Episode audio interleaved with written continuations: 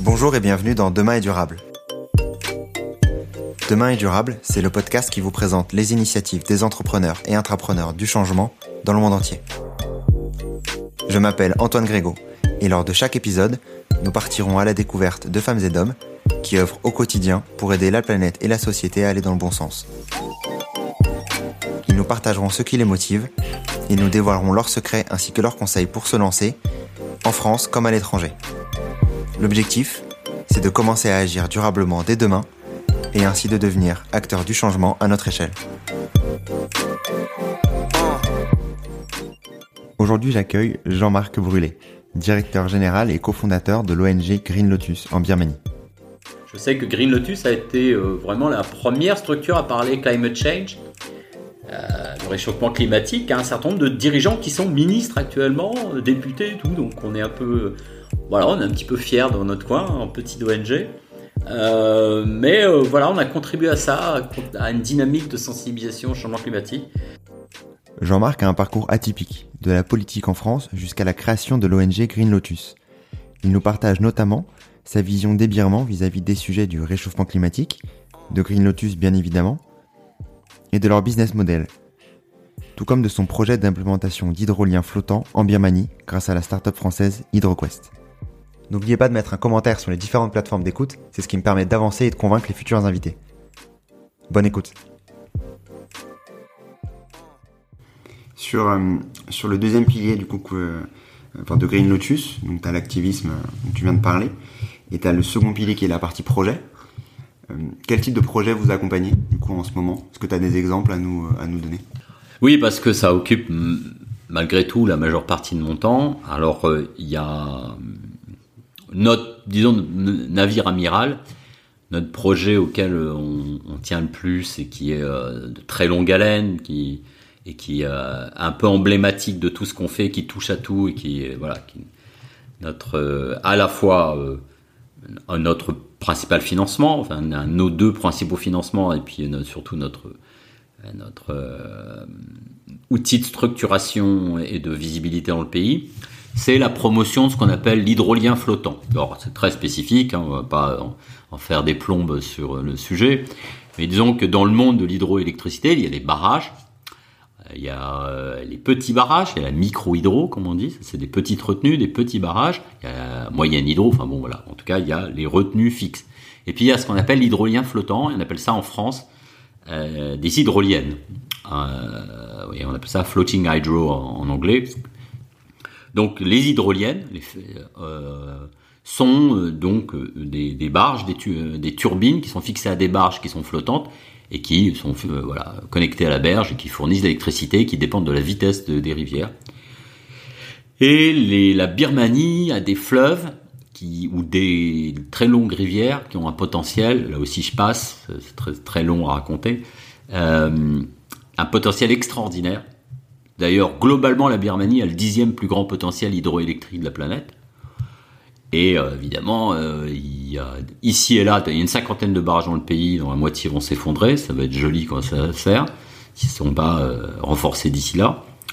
Et puis, ils sont très mal gérés. Et puis, il y a plein de projets nouveaux, mais il y a ces barrages, il y a des barrages géants qui ont une, population entière, surtout dans les montagnes, des populations ethniques, des ethnies minoritaires, dont des endroits assez célèbre, l'ancien tri, enfin le triangle d'or, très célèbre dans la jungle Shan, partagé avec avec euh, la, le Laos et la Thaïlande entre donc cette rivière qui s'appelle la Salween et le Mekong. Dans tout ce secteur-là, évidemment, il y a un potentiel pour des barrages, mais il y a une population qui est armée. Euh, et c'est pas une, une figure, euh, un trait d'esprit, c'est armé pour pouvoir s'opposer. Et, de toute façon, l'ensemble des politiques, l'ensemble des autorités, enfin la totalité de la société est opposée à ces immenses barrages, mais la corruption aidant, il y a ces projets de barrages. Mais nous, on apporte une alternative, qui ce n'est pas la même chose, mais donc on apporte une source d'électricité avec un, une solution qui appartient au monde des énergies renouvelables, qui est euh, voilà, qui a d'autres intérêts, d'autres qualités euh, par rapport au solaire et à l'éolien euh, voilà, et il y a un potentiel pour le solaire et l'éolien qui est extraordinaire en Birmanie. On travaille aussi dessus mais on n'a pas, on, a moins de projets. Enfin, on a déjà des petits projets. Sur le solaire, on a des perspectives, on a des projets en cours et on travaille sur des projets, mais c'est surtout sur cette partie-là qu'on on en a le plus. Donc, et en plus, c'est vraiment nouveau. C'est une innovation française. Ça, voilà. Et pourquoi avez-vous choisi spécifiquement l'hydrolien plutôt que l'éolienne et le solaire? Et quelle est l'entreprise qui vous accompagne dans ce projet? Donc l'entreprise, je vais la citer quand même, hein, parce que hein, un peu plus gratuite. Elle s'appelle HydroQuest, elle est basée à Grenoble et ils font la meilleure et la plus belle esthétiquement parlant aussi, euh, turbine euh, d'hydrolienne du monde. Et euh, voilà, on veut, on va en mettre des centaines sur la Salouine en Birmanie. Et c'est surtout une, une énergie constante, un apport de, production d'électricité constante, contrairement à l'éolien et au solaire. Et donc il n'y a pas besoin de logique de, de gestion algorithmique de la fourniture d'électricité, ni de, de, de sièges de batterie. Euh, et, euh, et, par ailleurs, c'est surtout zéro impact environnemental, zéro impact social. Et le plus beau, pour conclure, c'est ça le plus important, c'est que ça fait système. C'est une, c'est un outil qui fait système puisque c'est un outil, on va dire, de, c'est de la, la moyenne électricité, c'est de la moyenne taille, c'est des medium plants. Et ça, donc, ça a une logique d'énergie régionale. C'est pas des grandes, c'est pas des grandes centrales c'est pas non plus des petits mini-grids ou des petits des, des, mini-grids de village. C'est vraiment des équipements qui fournissent, peuvent fournir des milliers ou des centaines de milliers de personnes par ferme d'hydrolienne, mais à une, logique, à une, échelle régionale. Et ça se joue sur du moyen voltage. Et donc ça, une implantation de, euh, de fermes d'hydrolienne a un impact économique immédiat sur les populations, puisque tout d'un coup on a l'électricité et la lumière fut. Mm. Et, on a euh, donc à une société qui se développe à la lumière, entre guillemets, puisque la société birmane dans les montagnes, dans les jungles, surtout près des frontières, bah voilà, c'est la drogue, c'est la contrebande. C'est moins la drogue maintenant, mais c'est toujours plus que jamais la contrebande, et c'est la petite contrebande de peu de valeur, qui, qui me permet que de survivre. Et alors que là, avec l'univers de, de, un autre univers économique, on peut développer à l'échelle régionale un développement économique régional soutenable avec de l'écotourisme, de l'agriculture euh, responsable ou même biologique, de l'économie de proximité, de l'artisanat de qualité, des choses comme ça, et bien sûr de, de la production énergétique à l'échelle d'une région. Et donc ça un outil non seulement pour le développement économique local, mais à la fin pour la paix et, euh, pour le développement et pour la paix dans ce pays. Donc c'est aussi un argument de paix et Dieu sait si la paix et la réconciliation entretenues dans, ce, dans cette région est l'un des sujets fondamentaux de l'avenir de la politique birmane. Et à date, vous avez euh, pu euh, aider à l'implémentation de combien de... Alors, ça se passe pas comme ça. Alors, la réponse est zéro. ça se passe pas du tout comme ça. C'est de très très longue haleine. C'est une innovation. Il y a une seule ferme, elle est en France, à Lyon. Ok, très bien. Voilà, il y en a quatre. Donc, euh, bah, la première ferme, tout le monde rêve euh, qu'elle soit en Birmanie, ce qui serait extraordinaire. Mm. Ce qui serait logique, c'est le premier pays où euh, la société HydroQuest a fait confiance à Green Lotus pour l'aider à développer cela. Et donc, euh, c'est le pays le plus avancé en termes, euh, et ça prend des années. Mais on ne désespère, c'est pas qu'on désespère pas, c'est que euh, au jour d'aujourd'hui, et eh bien en l'occurrence dans quelques jours, on va signer une convention de partenariat avec l'État, le gouvernement de l'État Chad. Donc c'est un gouvernement fédéral, c'est un gouvernement de la région, de l'État autonome Chad au sein de la, la, fédération de Birmanie.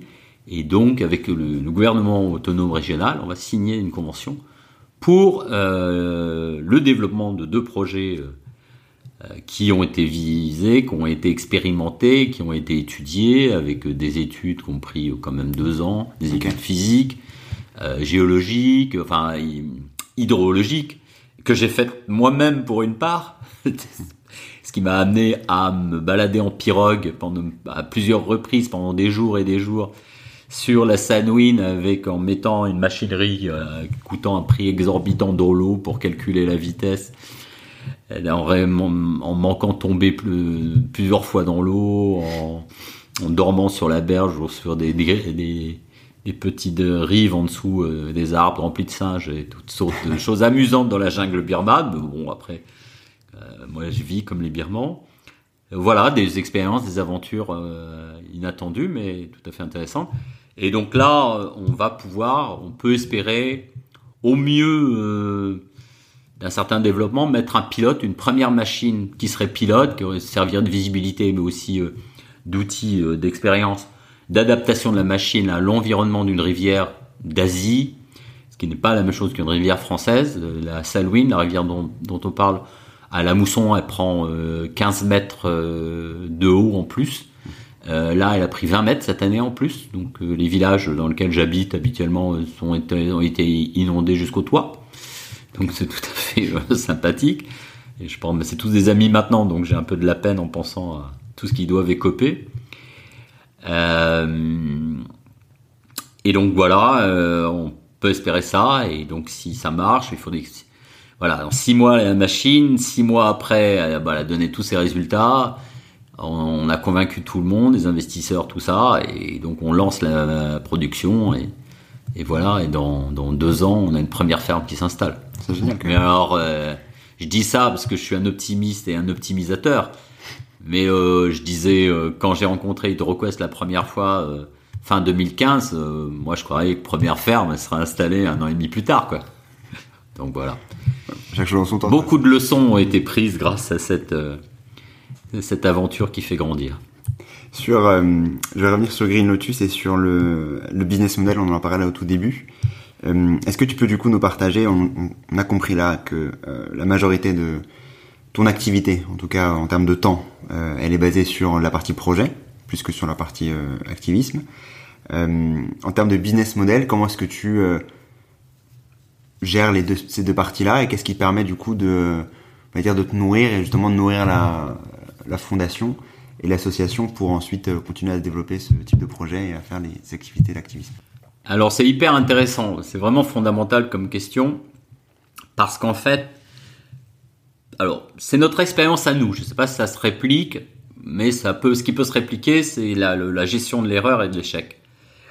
Disons, mais euh, donc ce qu'on a vécu peut illustrer euh, grandement donc cette, ce rapport à, aux erreurs stratégiques qu'on peut faire.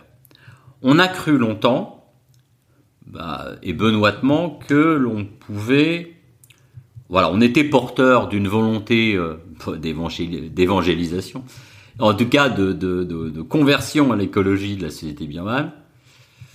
Euh, alors, pas sans démarche paternaliste, hein, mais disons dans vraiment, une, démarche de mobilisation et de conviction. On a cru longtemps que cette euh, application d'une multiplication des euh, la démarche à la Greta Thunberg appliquée à la Birmanie serait bien sûr reconnue par tout le monde en particulier par les grands bailleurs internationaux. Et en fait, dans notre domaine de compétences, les grands bailleurs internationaux aiment beaucoup plus s'occuper des petits projets et des petites choses toutes mignonnes et euh, des, euh, de la défense de l'environnement et de la défense de la faune et de la flore, pour faire simple, et de la sanctuarisation de la nature, que de la remise en cause du, modèle de développement euh, mondialisé ultralibéral.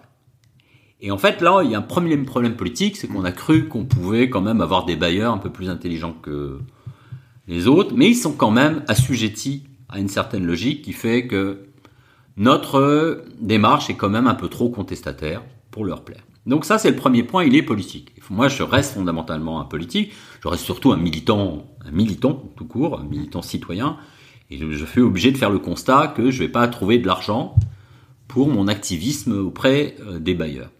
Donc, on a cru pendant des années, on a vivoté parce qu'on a eu 5000 euros par-ci, 10 000 euros par-là, et puis deux fois euh, sur des trucs très spécifiques. Et en plus, il y en a un, c'était vraiment euh, euh, plateforme de dialogue sur la croissance verte. Donc, on peut pas dire que c'était profondément révolutionnaire, mais c'était assez dans la démarche très chouette. Là, on a eu des financements, une fois de 60 000, une fois de 70 000.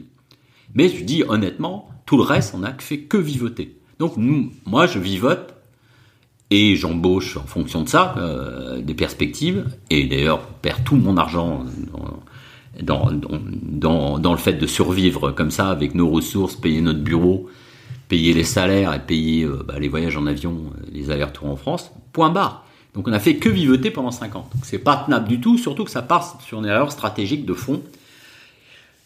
Et la question, c'est si on fait une erreur stratégique de ce type, mais transposable, si on veut, on peut la transposer hein, à, un autre, à un autre type d'activité d'entrepreneuriat durable, mm. ça, tout à fait peut m'imaginer. Faut pas perdurer dans l'erreur stratégique. Faut être capable de l'analyser longtemps.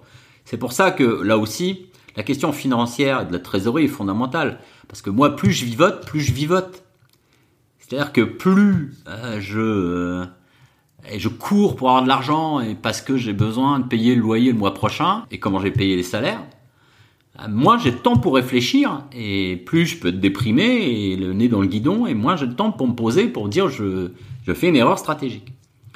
Et c'est arrivé un peu par hasard quand même qu'on ait des opportunités disons, de, euh, de contractualisation business avec des entreprises de l'économie verte qui, au moins, elles, sont carrées et euh, payent pour des prestations. Et donc, c'est tout autre chose, quoi. C'est vraiment une prestation de soutien de projet ou euh, de d'intermédiation, de lobbying, etc., en faveur de l'économie verte et de leurs produits. Donc, c'est une dimension business.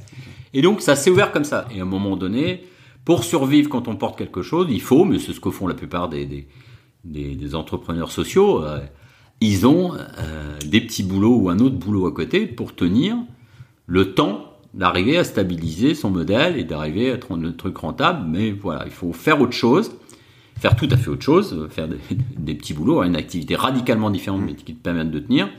Mais il faut pas attendre tant que tu n'as pas stabilisé ton modèle, tant qu'il n'a pas, euh, qu'il n'a pas intellectuellement et méthodologiquement du sens, faut pas persévérer. Et nous, on a, j'ai persévéré, alors que dès le départ, j'aurais dû me dire, euh, ayons deux piliers. Et du coup, sur cette partie projet, c'est quoi votre business model exactement? C'est très différent par rapport aux différentes, euh, aux différentes thématiques et aux différentes entreprises. Euh, des fois, c'est simplement, on n'a pas besoin de nous techniquement, on va dire, si on est surtout dans, je dirais, le l'excellence dans, euh, dans les infrastructures euh, avec euh, les, disons, les contributions, enfin le développement durable donc, appliqué au, à la réalisation d'infrastructures. je passe pour, ben, dans le détail, mais c'est voilà, c'est l'univers de l'urbanisme, c'est l'univers de, aussi des, des, transports en commun. On n'a pas forcément besoin de nous techniquement, donc c'est plus nous nous, notre, on va compter sur notre rapport de connaissance de la cité birmane, des réseaux, euh, des règles, des lois, des codes, de la culture, euh, des, interlocuteurs. là, pour le coup, on est vraiment à fond. Euh, il se trouve en plus qu'il y a la particularité de mon organisation, c'est qu'elle est maintenant gérée à deux, en l'occurrence, puisqu'elle est gérée avec ma partenaire et néanmoins épouse qui est birmane. Donc il y a aussi une dimension de coupe franco-birman au service de l'écologie et au service de l'économie verte. Et forcément, notre développement, euh, notre déploiement de compétences, il s'est multiplié, s'est mis au carré avec euh, elle et, moi, donc au service bien sûr des développement de projet. Et puis il y a des choses où on est vraiment les mains dans le cambouis, où on fait tout du sol au plafond, comme dans le cas des hydroliennes d'HydroQuest. Et puis on a, parce que c'est d'autres sujets, on a des projets de fermes solaires, soit toutes petites, ce qu'on appelle les mini-grids, c'est-à-dire des, fermes euh, autonomes, qui, euh, des réseaux, euh, des, réseaux autonomes pour un village ou un groupe de villages, ou on a des projets de fermes. donc là, c'est de longue haleine aussi. Là, c'est juste des projets sur lesquels on est en train de réaliser l'étude de préfaisabilité. Donc euh, au voilà et qu'on raccrochera au réseau un, jeu birman national un jour. Et voilà. Donc on a aussi ça bien sûr les éoliennes qui sont un énorme sujet mais euh, nous aussi enfin on n'a pas les deux pieds dans le même sabot et donc on, on a aussi envie de travailler sur ce sujet dans des régions très éloignées auxquelles nous on a peut-être plus accès que d'autres puisqu'on est très très enraciné dans la la société civile multiethnique birmane et puis on a d'autres choses euh, euh dans euh, plus embryonnaires, mais ça fait partie de nos rêves, dans l'agriculture biologique.